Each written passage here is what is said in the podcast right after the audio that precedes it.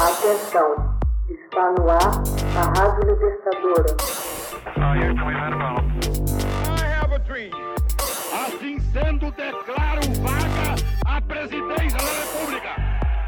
Começa agora o Hoje na História de Ópera Mundi.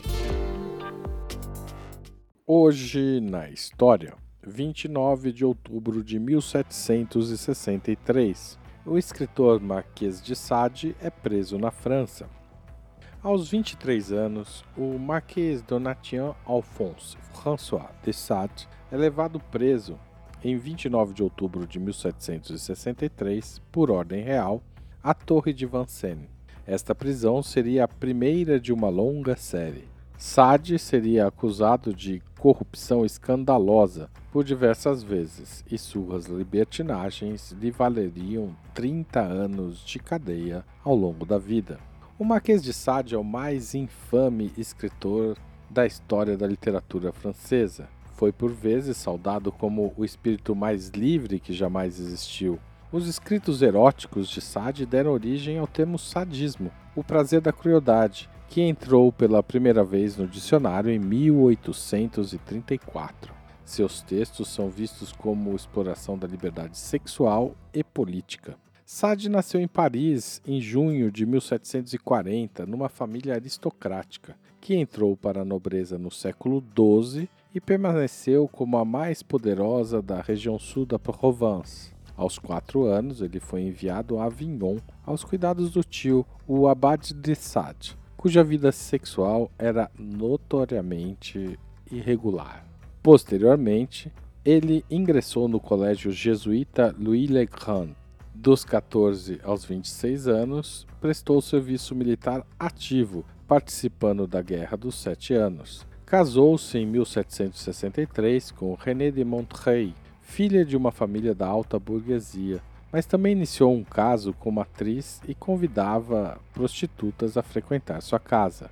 Em 1768, manteve uma prostituta em cárcere privado, dela abusando foi considerado culpado de todos os tipos de crimes sexuais, inclusive de seduzir a irmã mais nova de sua mulher. Em Aix, em 1772, Sade foi condenado à pena de morte por crime hediondo e envenenamento, mas conseguiu fugir para a Itália. De 1773 a 1777, de volta à França, organizou orgias e contratou um harém de mulheres escravizadas. Após contínuos escândalos, foi preso e passou 27 anos em diversas prisões. Sade foi transferido em 1784 para Bastilha, onde tinha uma cela enorme. Cercado de prisioneiros perigosos, escreveu Os 120 Dias de Sodoma, um clássico. Foi transferido em abril de 1790 para o asilo de Charenton como um insano.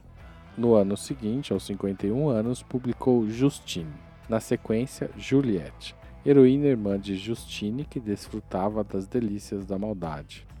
Quão encantadores são esses instrumentos de tortura deste crime que amamos, diz um trecho do livro.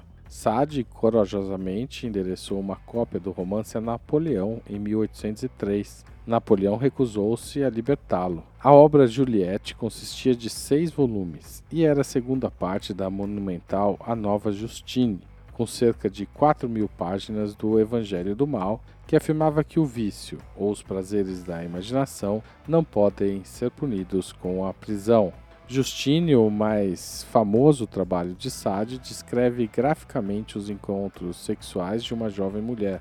Na filosofia de Sade, Deus é o mal, e os infortúnios de Justine são resultado da negação dessa verdade. O próprio Sade declarou que Justine era uma obra capaz de corromper o demônio.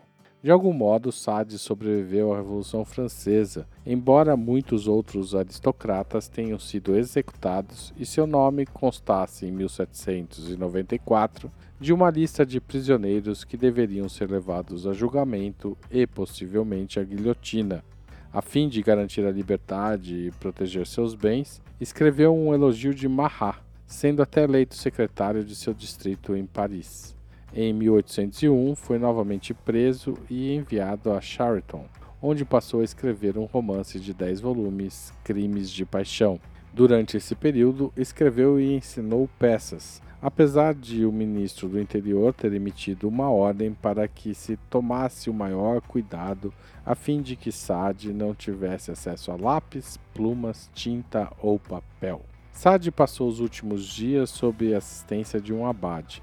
Após sua morte, em 2 de dezembro de 1814, o filho mais velho queimou todos os seus manuscritos. O túmulo de Sade foi mais tarde profanado, quando sua caveira foi roubada para medições pseudocientíficas.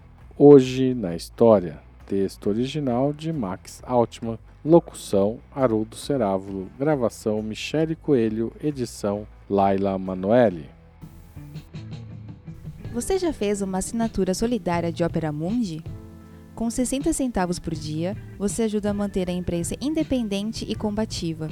Acesse www.operamundi.com.br/apoio.